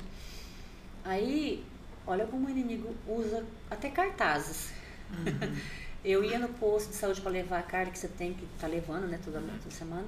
Eu via aqueles cartazes de mães amamentando eu falava, nossa, que coisa mais linda. Eu olhava pro cartaz e falei, olha, eu não consegui. Puxa vida, como eu sou péssima mãe. Eu falava pro chimense, falei, nada a ver, não, eu sou péssima mãe. A Carla só chora, eu não consigo. E como eu sempre fui, assim, sistemática, metódica nas coisas, né? Uhum. Eu não conseguia mais limpar a casa, eu não conseguia fazer mais nada, porque o bebê toma uhum. o seu, seu tempo. Não assim, toma o seu tempo, mas você tem que dedicar mais para o uhum. bebezinho, né? Então, e como eu não conseguia, e ela chorava muito, eu queria ficar só com ela no colo e aquelas coisas. Daí eu fui é, falando, pensando, nossa, mas eu não sirvo para ser uma boa mãe, uma boa esposa. E o inimigo foi usando. Uhum. Aí quando a Carla tinha uns 25 dias, 30 dias mais ou menos, a, eu falei pro Ximenes que eu ia na casa da Andréia, do Fabinho Andréinha. Uhum. E aí começou tudo, né? Uhum. Aí era o disfarce de ir na casa da Andréia porque o inimigo tinha me colocado na cabeça que era para eu ir até a ponte de Timburi. Vozes mesmo? Vozes, vozes Nossa. falavam na minha cabeça assim: "Ah, você não serve para isso. Então você vai até a ponte de Timburi, joga a menina, depois você se joga". Nossa. E na época, Deus foi providenciando, que a gente falou, eu andava a pé, tudo aí, a gente tinha um corcel, corcel 2, uhum. né? E naquela época não precisava usar cadeirinha, essas coisas, né? Minha mãe tinha feito uma almofada assim, para colocar a Carla. Eu coloquei ela no banco de trás do carro e falei pro Ximenes que eu ia na casa da Andréia ver um trabalho de escola. Daí falou, tá bom. Ele já acreditou. saiu com a situação. Pra... É, ele já acreditou, né? E eu dirigindo, e eu lembro que eu fui nessa avenida e encontrei com a Lena ainda, de bicicleta. Uhum. A Lena trabalhava de bicicleta, a pastora Lena. E aí eu disfarcei para ir na ponte de Muri. Uhum. Cheguei na ponte. Timburi. Foi a primeira vez que o inimigo tentou contra a morte. Eu tentei contra sete vezes contra a minha vida, né? Nossa. E daí eu virei o carro na, ali na, na, na, estrada mesmo, coloquei, deixei ela mais no canto, assim, dentro do carro. Aí, só que assim, ao mesmo tempo que o inimigo fala, é igual assim, a voz do bem e a voz do mal uhum. na sua uhum. cabeça, sabe? Como a gente é evangélico, a gente conhece a palavra, então o Espírito Santo está sempre cuidando né, da uhum. gente. E ele cuida de nós, né, em todos os instantes. Então, ao momento que o inimigo falou assim, vai lá, se joga, joga, joga ela primeiro, depois se joga. Aí, ela estava dormindo no banco de trás do carro, eu virei o carro, olha só, ela dormindo, eu falei assim, ah filha, vou ali ver a altura da ponte, aí já eu volto para pegar você. Quando eu fui na altura da ponte, que eu olhei assim para baixo, nossa, o negócio é muito alto, né? Ai, coitadinha, não vou embora. Aí eu peguei, entrei no carro, vambora, filha, vambora, vambora. E daí Deus usou o Espírito tocou Santo. O coração. É, tocou meu coração. Deus usou o Espírito Santo para falar, não, isso não pode, está errado. Hum. Aí eu cheguei em casa, eu desabei. Aí eu falei a verdade pro Ximenes. Nossa. Aí ele falou assim, não acredito que você fez isso. Fiz. Daí ele falou assim. Aí ele começou a ficar preocupado. Aí ele foi procurar ajuda médica. A psicóloga Cíntia, que ela atende hoje também uhum. no posto. Ela me ajudou. Deus usou ela para me ajudar começou a me levar na psicóloga, só que meu caso já não era tanto psicólogo, tinha que ser mais psiquiatra, que você tem que entrar com medicação, e o psicólogo não pode dar medicação. Uhum. Aí passaram na psiquiatra, já para tomar a medicação. Só que mesmo tomando a medicação, tudo, ainda continuava as vozes. Era algo mais espiritual o mais também. espiritual também. Porque Deus deixa os médicos, sim, uhum. realmente. Só que o meu lado também era bem espiritual, uhum. né, também. E Daí, quando eu voltei dessa consulta, já com os remédios, tudo, o inimigo falava: toma esse remédio aí. É melhor. Nossa, você não é uma boa mãe. E é um problema isso, né, cara? Você não é uma boa mãe mesmo, você não serve pra ser mãe, você não deu mamar, você não fez tudo de novo. Hum. E eu falava, ai não, não posso, mas tem a menina, né? Hum. Aí muitas vezes eu mirava a parede para jogar ela na parede, Nossa. porque ela chorava muito. Eu chegava na, no bercinho dela e falava, e se eu furar a moleira, vocês sabem a moleira que é do neném, né? E se eu furar essa moleira, né? Será que ela morre? Olha pra você ver. Aí daqui a pouco eu vinha, não, não pode fazer isso. Sabe quando ao mesmo tempo é Deus, Espírito Santo e inimigo. Realmente existe isso. Daí o que, que eu fiz? A segunda vez que eu tentei contra a vida foi na época, eu até lembro, é, o Chimene sempre gostou de estar envolvido com o pessoal da política, essas coisas ajudando, uhum. né? E, e sempre estava no meio desse pessoal. Era a época do Moacir Benetti, eu lembro, de prefeito. Primeira vez que ele é, entrou. primeira vez que ele entrou. E cantava aquela música dele, né? Pode 14 vezes. Isso, isso mesmo. Daí eu pegava e falava assim, ai, credo, que música irritante, não sei o quê, não sei o quê. Daí eu peguei e falei assim para ele. Aí eu peguei, o Ximenes não estava em casa, eu tinha uma área no fundo de casa. Eu cheguei, como eu falei assim, ah, eu não posso matar ela, é melhor eu me matar. Porque daí o Ximenes vai achar alguém melhor, uma mãe melhor. Aí o inimigo começou a colocar desse lado, uhum. entendeu? Como eu não era boa mãe, então é melhor eu tirar minha vida. Uhum. Para o Ximenes ter espaço para ele poder achar alguém para Carla. E eu fui no fundo do nessa área, só que era baixinha, né? Eu passei a corda no coisa da área e passei no pescoço. Nossa. Quando comecei a. Eu dava altura, eu não, não precisava puxar. Hum. Entendeu? Eu dava a altura da, da, da corda. Uhum. Só que daí eu comecei a, a, a baixar o corpo, entendeu? Quando eu vi que tava, eu falei, não, isso aqui não é bom. Arranquei de novo. Nossa. Aí saí dali. É a segunda vez, né? E daí você contou de novo? Aí eu contei de novo pra ele. Daí, aí ele ficou mais preocupado ainda. Aí a Cintia começou a conversar comigo, psicóloga, psiquiatra, tudo. Aí como eu vi que não adiantava falar nada para ele, coitada, deixava mais ele nervoso, eu comecei a agir sozinha, e no quieto. Que daí que é pior ainda, né? Uhum. O inimigo começou a usar mais ainda. E em outubro eu tinha que voltar para a faculdade, porque vencia a licença maternidade. E aí o, o, inimigo tinha colocado na minha cabeça que, ah não, daí antes disso eu tomei bastante remédio, porque quando eu falei que eu voltei, uhum. a terceira vez foi um monte de remédio. É, eu tomava remédio para depressão, Rivotril para dormir, aquelas uhum. coisas. Tomei tudo. Tudo que você possa imaginar que tinha em casa. Mas não aconteceu nada, graças a bom Deus, Deus é fiel. Mas teve que fazer lavagem, nada? Não. O que aconteceu? Como o Ximenes não sabia a quantidade de remédio, eu que tomava, eu que me controlava mesmo, uhum eu falei que tava. E realmente comecei a dar tontura. Aí cheguei no hospital e falaram que era pressão. Me deram um remédio, era pra ter morrido, né? Nossa. Não fizeram lavagem, eu não contei. Uhum. Eu comecei a agir quieto, que nem eu falei pra você. Uhum. Só a segunda vez que eu contei pra ele foi só do enforcamento, depois eu falei mais nada. Foi a primeira, foi duas vezes só que eu contei pra ele. Que foi do carro, que foi na Ponte Timburi, e de tentar me enforcar. Aí depois do remédio pra frente eu não contei mais nada. Fazia sozinho. Daí eu tomei o remédio, fomos no hospital, me deram outro remédio lá para melhorar, vim embora de boa. Aí o inimigo começou, eu, eu, como eu falei, eu olhava a parede, queria jogar ela, e ela chorava muito, ela tinha muita cola. Por quê?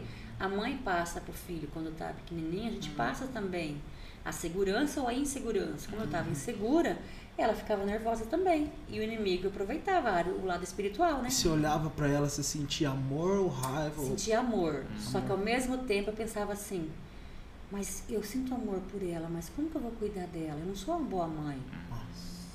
Eu não, sou, não fui uma boa mãe para ela, olha só o que eu fiz com ela, quase matei ela no parto, sabe aquilo?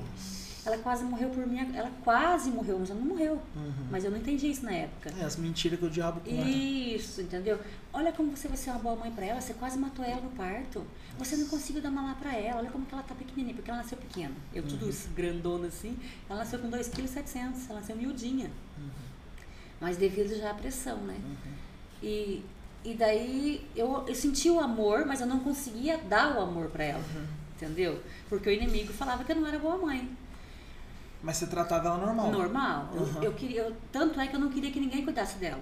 Eu queria cuidar de tanto amor que eu tinha uhum. e não dava, deixava dar banho, eu queria dar banho, eu queria cuidar, uhum. mas ao mesmo tempo eu me sentia uma mãe inútil. Uhum. Entendeu? Por não ter dado mamar e por não ter parto normal. E nisso o inimigo trabalhava. E quando em outubro que eu tive que voltar para. Antes disso, minha mãe tinha ficado um tempo comigo, porque tem o processo dos 40 dias, a gestação, tudo. Uhum.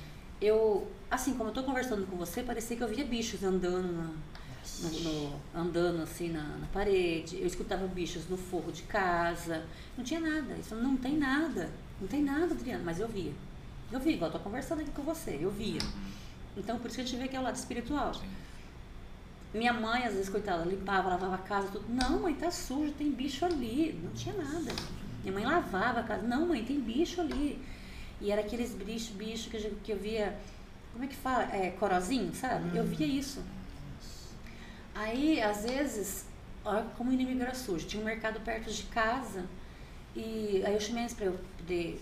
Ele não sabia que eu tava fazendo nada de errado, né? Mas ele falou assim: vai ali, compra alguma coisa. Compra tipo assim, um pão, sabe? Me mandava, mandava eu pra eu poder espairecer. Só que era pior, porque eu saía, se você estivesse olhando pra mim, olha, ela tá me julgando, eu não sou uma boa mãe. Olha, ela sabe que eu não sou, ele sabe que eu não sou boa, boa mãe. Nada a ver, né? Mas o inimigo é sujo. Sim. Aí eu chegava em casa e falava assim, eu não vou mais no mercado não. Por quê? Ah, não, porque as pessoas ficam olhando em mim, falando de mim, que eu não sou uma boa mãe, que eu não sirvo pra isso. Nada a ver. Hoje eu Nossa. entendo, mas na época não. Meu Deus do céu. É, daí, em outubro que eu voltei pra faculdade, o Ximenes ainda falou pra André ficar de olho em mim, tadinha. E o inimigo é tão sujo, né, que eu falei pra ela assim, ai André, eu vou ao banheiro, eu já volto. E eu comecei a conquistar a confiança deles de novo. Eles não sabiam o que eu tava fazendo, né? Sim. E quando eu fui ao banheiro, eu fugi. Daí eu peguei um dinheiro do Ximenes porque o inimigo tinha colocado na minha cabeça. Você vai embora, vai ser mendiga, vai virar, vai pra praia, vai pra algum lugar, vai ser mendiga, que aqui não é o seu lugar. O Ximenes vai te encontrar, vai encontrar outra pessoa que vai ficar no seu lugar, que vai ser uma ótima mãe pra Carla, vai ser uma ótima esposa. Você não serve pra isso. Você vai embora. E eu, tá bom, aceitei fazer isso. Escrevi uma carta, que o Armando acho que tem até hoje essa carta, porque ele foi lá em casa depois. Depois o Ximenes me contou como é que foi o processo. Até então eu não sabia. Depois que eu saí da depressão, o Ximenes contou como que foi. Então eu vou contar o que o Ximenes me falou, né, na parte dele. É, quando eu fui pra Jacarezinho, lá eu dei olé na Andréia e falei que eu ia no banheiro e fui embora, eu fui até Ourinhos, que daí né, o inimigo colocou assim, você vai pegar até Santos, lá você vai ficar mendigo. É, nesse meio de tempo, o estava, ficou meni- ficava com a menina aqui em casa. Parece-me, a Andréia contou também pra mim depois, que o pessoal ficava tudo me procurando, mano, até duas horas da manhã. Meus pais foram lá em Jacarezinho, tudo- quanto é lugar que tinha. Ah, morreu fulano ali, eles iam. Morreu fulano lá, eles iam. Só que daí, era, olha pra você ver, eu fui pra Santos e dentro da, do ônibus tinha uma mulher bem atrás de mim, só que ao contrário, assim, que tava dando mamar. E eu ficava olhando pra ela toda hora, pra trás. Tá vendo? Você não serve nem pra isso, olha só que belezinha. Ela dando mamar. Pra isso que você não serviu, sabe? E acho que a mulher até ficou comigo, nossa, que ela tá querendo tanto, né? Só que quando eu desci na cidade de Santos, nós tínhamos telefone fixo em casa. Não tinha celular, né? Não existia essa época, não era muito celular ainda. Eu só lembrava o telefone da minha casa. O que, que eu fiz? Peguei o orelhão e liguei a cobrar. E liguei pro Ximenes e falei assim, como que tá a Carla? Quando eu liguei pro Ximenes, nesse meio de tempo depois, que o Ximenes me contou, vou contar a parte dele agora. Ele falou que dentro da casa tava o pastor Maurício, o pastor Armando, o pastor Ismael, todo mundo lá, meus pais, todo mundo dentro da casa, aqui. E na época o pastor Ismael, era o tenente Ismael, né, que a gente conhecia, ele parece que passou uma foto minha pro pessoal, amigos dele e tal. Então quando eu liguei, ele tentou ficar segurando eu no telefone. Tentar. É, rastrear, ver onde que eu tava. E nisso, o Ximenes falou assim, não, liga aqui pra mim, fica ligando pra mim. E eu tenho, os, os irmãos do meu pai e minha avó, tudo, meu, meu, da parte do meu pai, moram em Itaém. Era duas horas de Santos, né? E daí, o Ximenes ficou me intertindo ali no telefone, e nisso eu percebi que chegaram alguns policiais por perto. Nossa. Aí ele falou assim, dá o telefone, dá o número pra mim daí. Eu falei, não, não precisa, não vou te dar o número não. É, como é que tá a Carla? Tá vendo? Então ao mesmo tempo que eu queria a Carla, eu também não queria, porque é o inimigo, né? Não, mas é, fala pra mim o número de telefone. Não, você vai ter uma boa, você vai ter uma melhor esposa, tal, tal. Daí o Ximenes, não, me dá o telefone. Aí de 5 em 5 minutos o Ximenes me ligou, no orelhão, me ligava no orelhão. E esses policiais em volta. E eu olhava pra lá, o que esses policiais querem comigo, né? Primeiro que atender. é. Nossa, o que, que que é, né? De repente, chega a minha tia, a minha prima. Porque nesse meio de tempo, acho que o Ximenes entrou em contato, falou com a minha mãe, lá entrou em contato com a minha tia, lá em Aurim, em Itanhaém. E eu queria fugir delas. O que, que vocês vieram fazer aqui? Não, nós viemos conversar com você, vamos passear. Me colocaram no carro, travaram o carro e levaram para casa deles. Hum. Aí à noite chegou o Armando, o pastor Armando, e o pastor e o Kiko, né? Uhum. O, o Antônio Fábio e o Ximenes. Para me trazer embora. Aí foram me buscar. Foram lá em Itaém. Lá em Itaém me buscar, me trouxeram embora. E daí eles E iam. na hora que eles chegaram lá, como foi? Ah, ele. Você rejeitou? Eu rejeitei, eu não queria voltar, de jeito nenhum. O Ximenes, não, nós vamos cuidar de você. Vamos- né, o Armando também falava, o pastor Armando falava. É, nós vamos cuidar de você, vai dar tudo certo, a Carla tá bem. Não, eu não sirvo para isso, eu não sirvo para aquilo, eu, eu não presto, eu não consegui dar uma neném, eu não consegui ter parto normal. Para com isso. Não, não sirvo para isso. Tá bom, eu vou. Mas já o inimigo fazendo arte na minha Uhum. cabeça, né? Aí chegou aqui, eles queriam me internar, né, no, no- no hospital de Ourinhos, o, o a psiquiatras aqui, no- na época tinha hospital é, psiquiátrico, Uhum. Ourinhos. Daí meus pais falaram pro Ximenes que se ele aceitasse, minha mãe saía do serviço e cuidava de mim. Daí o Ximenes aceitou, então não fui pro hospital psiquiátrico. Uhum. E eu fiquei na casa dos meus pais, com a Carla, Em Ourinhos. Com a minha mãe cuidando, meu pai trabalhando, e eu em Ourinhos. Só que daí começamos a passar no psicólogo lá em Ourinhos. E o psicólogo falou que eu tinha que voltar os finais de semana aqui em Bernardino para estar me adaptando de novo. Eu já tinha tentado três vezes e fugido uma vez. Uhum. Então, quatro, né? Uhum. É, daí ele falou que eu tinha que voltar de vez em quando. E quando eu voltava nessas idas, vindas pra cá, é onde eu tomava, eu fazia as, as artes que o Chimenez não Uhum. sabia. Eu comprei, a primeira vez eu comprei raticida, que é aquele veneno cor-de-rosa. Uhum. Levei para casa dos meus pais. Meus pais tinham sobrado na época. Minha mãe tinha deixado um lugar para eu guardar minhas coisas. Eu tomei um condicionado. Agora eu vou morrer. Nossa. Eu não presto mesmo, não sirvo Tomou Raticida? bastante? Bastante. Pouco? Meu Deus. Um pacotinho daquele cor-de-rosa, um pacotinho inteiro, Tomou que nem comprimido. igual comprimido. Fui no banheiro e tomei igual comprimido, bebendo, bebendo. Aí eu falava assim, agora eu vou morrer, não tem problema, vou pro inferno mesmo, olha pra você ver. Aí vinha a parte Marcos 16, tomares alguma coisa mortífera, Nossa. não lhe farei isso mal. Hum. Não tem problema, eu vou morrer. Isso aqui não faz nada pra mim. Não tem problema ir pro inferno. O inimigo. Uhum. Aí vinha de novo a palavra. Marcos 16. Tomar alguma coisa mortífera. Eu conhecia a palavra, né? Uhum. Tomei. Fiz nada. A única coisa que aconteceu, xixi cor-de-rosa. Ai, meu Deus, cara. Deus a Deus. Mas não é possível um negócio desse. Eu tenho que morrer porque eu não sirvo pra salvar a mãe. Cinco vezes. Uhum. Daí, de novo, dali 15 dias voltei. E ninguém nem ficou sabendo. Não, ninguém sabia. Meu Deus do céu. Voltei, comprei formicida. A gente fica num ambiente. A gente. Não tô nem comparando.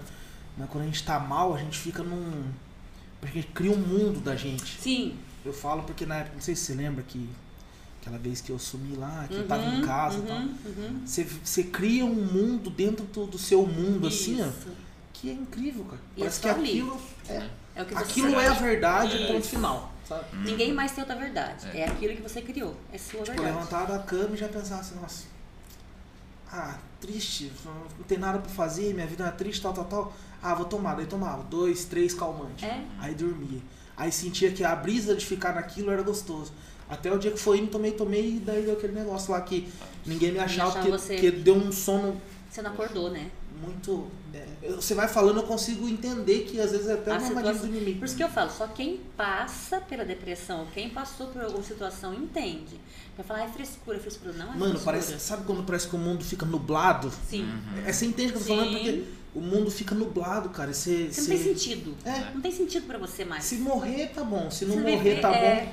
Se viver tá Nunca bom, você lembra a música? pra Cristo. É, É. pra mim foi muito Você lembra a música que eu fiz na época lá? Uhum. Que eu pegava e falava. Eu até fiz uma música na época, eu tava muito triste. E eu falava na música um monte de coisa. Falava, tipo.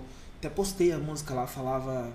Tem dias que você acorda e não tem motivo pra viver. É isso e isso e aquilo. E aquilo foi entrando. E você não, e você não consegue lembrar de Deus, parece, Uhum. cara. É. Cara, Você tenta, mas aí você fala. Não ah, tô comparando, mas eu- Não, eu, é isso consigo entender um pouquinho porque parece que eu vivi esse, esse mundo assim, sabe? De. É isso mesmo. E foi o que aconteceu. Eu falei, ah, mas eu vou ter que morrer. Aí eu Só pra entender, eu não tomava remédio pra me matar. Mas Pra eu dormir, tomava remédio, aquilo, eu né? tomava remédio no ponto de falar assim, Fugir. nossa, eu vou tomar um Fugir. monte de remédio aqui, Isso. mas tipo assim, mas se fizer mal. Mas, ah, mas também se fizer mal, não tô É. nem aí. Sabe? Mano. É o que mano foi esse ponto, velho. É, é a mesma coisa. Ah, E toma. ministrando na igreja. Entendeu? É é o que aconteceu comigo, normal. Uhum. Quem olhava em mim não imaginava que eu fazia isso também. Aí eu falava, puxa, mas eu vou comprar umas coisinhas pra casa. Que eu vim aqui, né? Aí, olha, meus pais colocavam eu no ônibus lá, o Chimenez pegava eu no ônibus aqui. Eu tinha carro, mas não podia dirigir, né? Porque tomava remédio. Fui no mercado de Solé. Comprei formicida. Formicida. O que, que é isso? Ele é, de- granuladinho. Formi pra É de matar matar formiga. formiga. Granuladinho igual granulado de coisa. Uhum. Agora eu vou tomar esse, eu vou morrer. Marcos 16. Se tomar alguma coisa mortífera, ah, mas se eu morrer também não tem problema. Vou pro inferno mesmo. Era assim, mesma situação que você está falando. Fui no banheiro de novo, tomei. Nada. Fez nada. Mas não é possível, eu não consigo nem me matar. O inimigo, né? Uhum. Você tem que morrer. E nisso, minha mãe foi cuidando da menina. Como ela foi cuidando da menina, ela ficou mais calma. Eu já não estava passando aquela insegurança. Minha mãe foi cuidando dela. Então, ela já não tinha muita mais cólica. Minha mãe entrou com alimentação com a menina, né? Então, só que mesmo assim, eu olhava, porque era uma escada, né? Pra descer lá. Eu falava pra minha mãe, mãe, se eu jogar... Se uma criança cair daqui, tem problema? A minha mãe não deixava com a minha filha de jeito nenhum. Minha mãe descia pra cozinha, ela levava, a menina dormia no carrinho, ela colocava debaixo da escada para esconder de mim, porque ela sabia. E ela me dando um remédio para dormir. Porque minha mãe falava assim, você está com a mente cansada.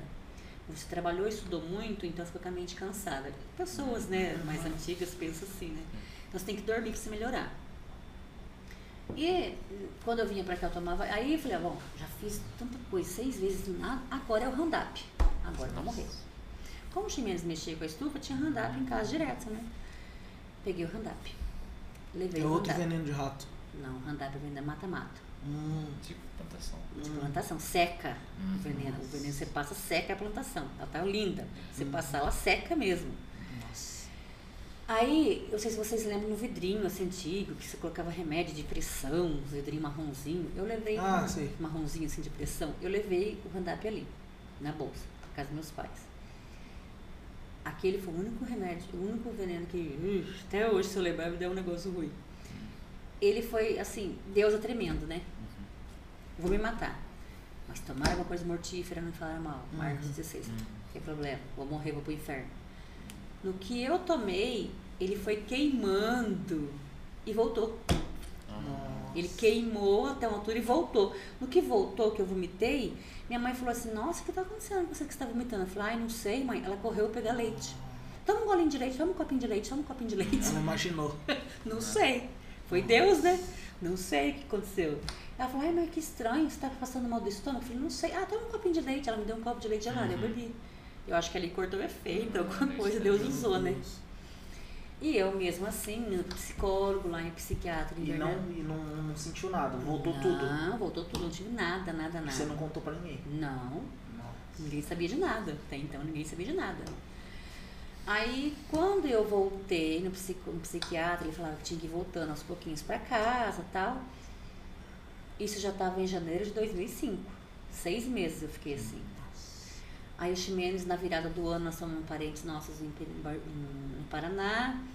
Quando voltou, o Ximenes tomou a decisão. Ah, agora você vai embora pra casa, Adriana. Chega de... ficar-" Até então ele achava que eu estava boa. Ele não sabia que eu tinha feito tudo isso, nem meus pais. Você vai embora pra casa, vamos embora pra casa, agora você cuida da neném e tal. Tá bom. Só que daí o inimigo, fiz sete vezes, né? Aí o inimigo colocou na minha cabeça assim, aí eu vou embora pra casa, mas eu pego o carro e vou na Raposo Tavares, escondido do cimento, e me jogo debaixo do caminhão, do carro. Só que eu não queria o Corcel, porque o Corcel era muito grande e tinha, tem aquele. Tinha o. Olha pra você ver como o inimigo até isso trabalhava. É, o motor. O meu sogro tinha um Fusca. Eu pensei em pegar o Fusca dele, né? E era mais fácil pra você jogar debaixo do caminhão, né? Você fala que se não teria volta mesmo, pra Não- arregaçar tudo. É, porque se, ia demorar. Pra você ver como o inimigo é. Ia demorar pra chegar em mim o motor, né? Talvez você viveria. Entendeu? Talvez eu viveria isso. Então, com o Fusca não, a lata era, espremia mais rápido. Só que daí eu, Deus é tão bom, tão maravilhoso e já tinha um propósito, né, na minha vida e a gente não entende. O Espírito Santo cuidou muito de mim. Quando eu cheguei aqui em Bernardino, o Ximenes falou: vamos para casa. Eu já vim daquele propósito. Tal dia eu vou receber, porque eu estava encostada no INSS, né? Por trabalhar na creche, teve a licença maternidade, você encosta no INSS. Então não é o mesmo dia do pagamento da prefeitura. Uhum. E tal dia, eu, ele mandou, nós viemos dia 2, eu recebi dia 5, mais ou menos. Nossa, tem três dias ainda para poder receber, fazer para me matar, né? Tinha três dias. Nesses três dias Deus trabalhou. Aí eu cheguei aqui, o Ximenes falou assim, ó, porque eu gostava muito de limpar a casa, essas coisas, tudo, né? Tinha que estar tudo certinho. Ele falou assim, eu cuido da neném e você vai fazer suas coisas, lavar roupa, dar um jeitinho. Eu comecei a limpar a casa. Eu falei, nossa, mas eu tô conseguindo limpar a casa. Eu comecei, Deus trabalhando, né? Deus trabalhando, poxa, eu consigo, né? Deus falou, não, ela consegue. Aí, como é que tá a neném? Tudo bem, fiz papinha pra ela, ele deu papinha pra ela, lavei louça, lavei roupa. Quando eu, ó, até hoje me arrepio. Quando eu fui varrer a casa, eu falei, eu não ouvia mais louvor nesses seis meses, eu gostava muito de louvor. Eu não lia mais a palavra, foi onde dei a brecha, né? Eu não fazia mais nada para Deus, entendeu? Nada, nada que era movido à parte do espiritual, nada, não orava, não fazia mais nada. Aí eu falei assim, com Deus, né? Eu e Deus, falei assim, nossa, mas eu tô conseguindo fazer as coisas. Eu comecei a sentir Deus novamente, né? Trabalhando. Aí eu falei Chimenez, aí fui colocar um louvor para ouvir. O rádio não funcionou comigo. Falei pro Chimenez, ah, eu quero ouvir um louvor, não consigo. Como não, Adriana? Foi lá, ligou, funcionou com o Chimenez.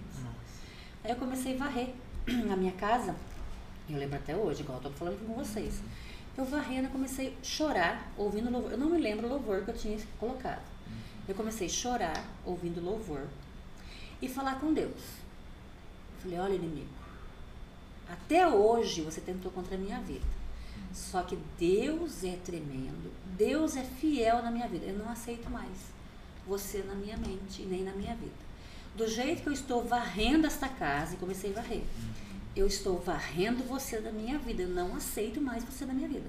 Não quero tomar remédio, não quero mais fazer isso. Comecei. Não aceito. Eu sou uma boa mãe, eu, minha filha está aí bem. Nossa, está maravilhoso. Como eu fui varrendo, eu varri para o lado da porta da sala. E como eu estou falando com vocês, eu vi um homem, um homem grande, grandão, assim igual você, de capa preta e de chapéu. Ele abaixou, ele olhou em mim, abaixou o chapéu e saiu de ré. Desse dia em diante, nunca mais eu tomei remédio, nem veneno, nem nada. Deus curou. Romanos 12, 2. Curou. Curou tremendamente. Quando eu voltei na psiquiatra em Ourinhos, ele ainda chamou o Ximenes e falou assim: Você quer sua nova mulher de volta? Não tomo remédio até hoje, não tenho depressão, não tive recaída. Deus cuidou de mim, da Carla, de tudo. Aí eu voltei. Logo depois, todo mundo contou o que tinha visto na carta. Aí, o que aconteceu? Até então, ninguém sabia o que eu tinha feito. Eu falei pro psicólogo, pro psiquiatra. Deus usou para falar com ele. Ele me deu a carta para voltar a trabalhar, porque até então estava encostada. Ele falou: a partir de tal dia você volta a trabalhar. Eu falei assim: tudo bem, só que eu tenho um testemunho para contar.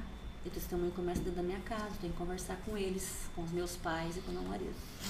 Saí do psiquiatra, reuni eles em casa. Eu fiz isso, isso, aquilo, aquilo. Fui contando tudo isso que eu falei para vocês.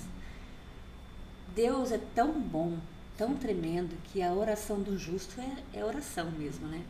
Minha mãe virou e falou assim para mim: Olha, filha, eu sabia o que você estava fazendo, porque Deus tinha falado para mim. Toda vez que você dormia, eu colocava minha mão na sua cabeça e mandava Deus cuidar de você. Oração de uma mãe é oração de uma mãe. Toda vez que você estava dormindo, eu ia lá e falava: Senhor, cuida dela. Espírito Santo, cuida das ações que ela está fazendo. Então, Deus realmente cuidou de mim através da oração da minha mãe, de mais gente, né? Sim. E aí eu contei tudo. Tudo, tudo, tudo, tudo, tudo, tudo que eu tinha feito. Aí o Ximenes pegou e falou assim, agora nós vamos para casa realmente, né? Falei sim. Aí nós viemos aqui para Bernardino. Como a gente tinha igreja em Batista, tinha que prestar conta para o Ildemar, que é o contador da igreja que mora em Piraju. Nesse dia que eu voltei, tudo, que eu falei com tudo, que eu contei tudo para eles, minha mãe falou assim, antes de eu voltar, minha mãe falou assim, Deus cuidou, né, filha? Deus cuidou de você, da Carla, do esposo, de todos nós. Porque Deus é tremendo, né? E através dela que nós somos para a igreja, que eu falei, né? Uhum. Rei Soares. E daí, quando a gente voltou aqui, ele falou assim, Adriana, a gente tem que levar o relatório em Piraju. Você não quer ir comigo? Eu tava limpando a casa. Eu não era assim. Se eu limpasse a casa, eu tinha que terminar de limpar a casa para sair. Eu larguei, falei, ah, vou, vou sim. Nós fomos com a neném, tudo lá.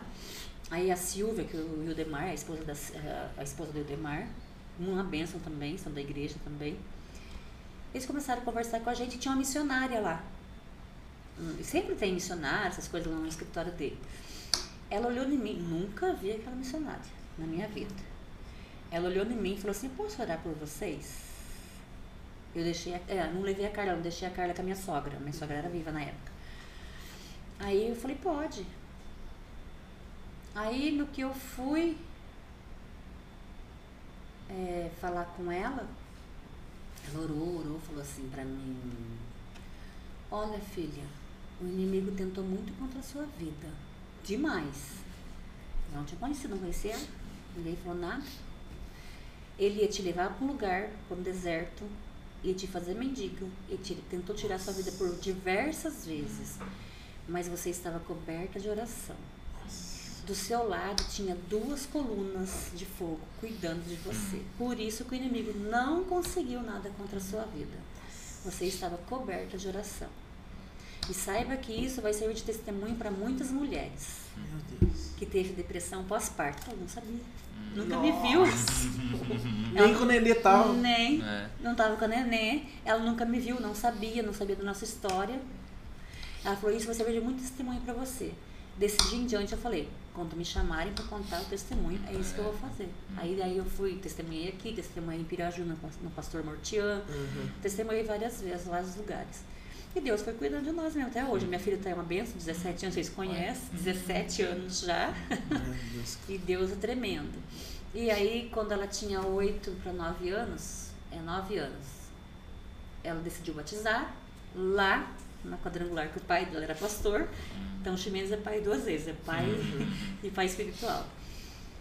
E em 2000, aí a gente estava tudo bem, tranquilinha, ela é uma benção, não é porque é minha filha não a gente pode gravar, né?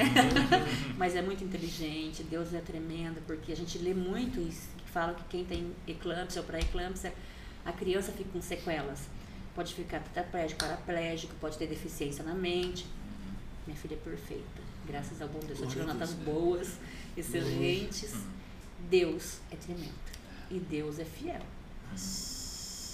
E quando foi pra gente sair de Batista, agora daquela vez que você perguntou, agora que eu vou responder, é, nós oramos a Deus e achei que nosso tempo já tinha feito lá. Né? Uhum. Deus usou os Ximenes pra gente construir, pra, né? Uhum. É igreja mesmo, não? Agora eu acho que está como congregação, uhum. tá com o pastor Maurício Toledo. Na uhum. época tinha que ser assim, mas não foi como igreja uhum. mesmo. E agora está a pastora Fátima lá, mas deixamos tudo equipado. Tem violão, tem microfone, tinha, né? Microfone, uhum. bateria, 100 cadeiras, 20 jogos de mesa, tudo equipado. Tudo Deus providenciou maná. Glória a Deus. E quando a gente saiu de lá, a gente veio para cá ajudar o auxiliar o pastor Estevão aqui. Deus abençoou. Vocês conhecem da história daqui. Uhum. Mil graus de unção. Eu gosto muito e, e a, por isso que eu falo do mil graus de unção. É unção mesmo, é Deus mesmo tremendo. E isso foi um pouquinho da minha vida, né? Hoje a gente não está aqui, infelizmente. Estamos com outro pessoal, né? quadrangular também, porque eu precisei mudar para Ourinhos, né? Mas sou bernardinense de coração. cara, cara Graças a Deus. muito feliz de você ter vindo. Estamos muito felizes que você veio. Eu creio que, de verdade, eu creio que Amém. esse testemunho vai abençoar muitas vidas, Amém. muitas pessoas. Sim. Abençoou muito a minha vida, Amém. né? a gente vê Deus falando, né? Através, da, através do seu testemunho. E a gente é muito grato que você veio aqui. E Qualquer dia você volta para contar um pouco mais, É, né? fazer algum, algum podcast temático, algo assim. Ai, é. Obrigada. É isso, né? Glória a Deus, estamos muito felizes e queria que você deixasse suas considerações finais. Uma mensagem pra alguém que tá É, mandar passando mensagem pra alguém, pra dificuldade. alguma mulher, ou fazer qualquer coisa. Dá suas considerações finais. Amém. É, primeiramente, agradeço a Deus né, por essa oportunidade de estar aqui.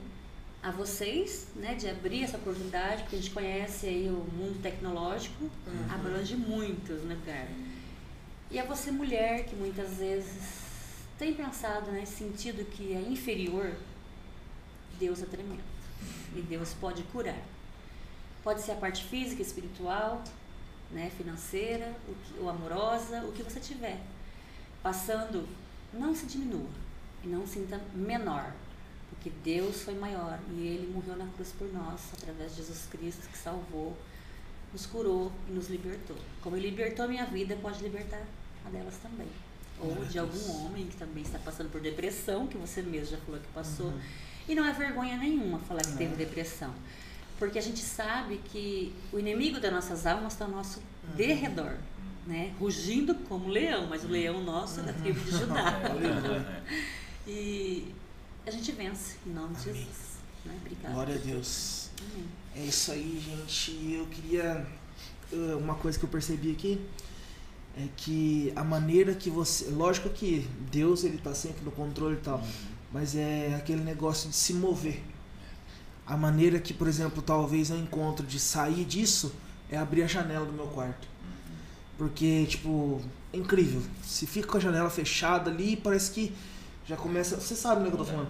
E toda vez eu vou lá e abro a janela e entra aquela luz É, e, é. e algo diferente muda, entendeu? Deus E no seu caso foi varrer. foi varrer. Então, Tirar da minha vida. eu não sei o que, que você precisa. Eu não sei se você precisa abrir uma janela, não sei se você precisa varrer. Eu não sei o que, que vai acontecer, mas mova-se. Porque depois que você se mover, cara, Jesus vem Amém. dar um embalo. Glória a Deus. Isso aí é certeza. Deus. Gente, muito obrigado você que assistiu. A gente quer agradecer você que acompanhou até aqui. Você do TikTok Tá. também aí, que assistiu a live. A gente quer agradecer, dizer que a gente está muito feliz. Pedir para você compartilhar esse vídeo, pedir para você se inscrever no canal, pedir para você se inscrever, é, seguir a gente no, no TikTok, seguir a gente no Instagram. As nossas redes também tá na descrição do vídeo. É isso, né? Ah, Fala não dos- esquece do. Você chegou até o fim, Ah, é. deixa um comentário que não deixa. Deixa- Escreve no comentário, bola de fogo. Bola de fogo. É, é isso aí. é, mas o que bola de fogo tem a ver? Não. Só quem chegou até o final sabe por que é bola de fogo. Amém? Mas não é esqueça de você de Bernardino, quer vir fazer uma. participar do nosso culto. Segunda, quarta, sexta, sábado, domingo. Segunda, culto de oração, pastor Cacá às 8 horas. Quarta-feira, culto com os obreiros, que é tá com a campanha Portas Abertas, às 7h30. Sexta-feira, às 7h30, culto de cura e libertação com o pastor Armando. Sábado, 8 horas, o, o, é, o culto de jovens, o Drive. Domingo, 9 horas, EBD, Escola Bíblica Dominical. E às 7h30, o culto da família. Então, e se você é de Ourinhos, ou Canitar, não sei qual que é lá, a Adriana vai falar o horário do culto lá. Quais são os horários lá, Adriana? Lá é de sexta-feira, né? Curso de oração. Sábado, culto dos obreiros ou dos jovens, né?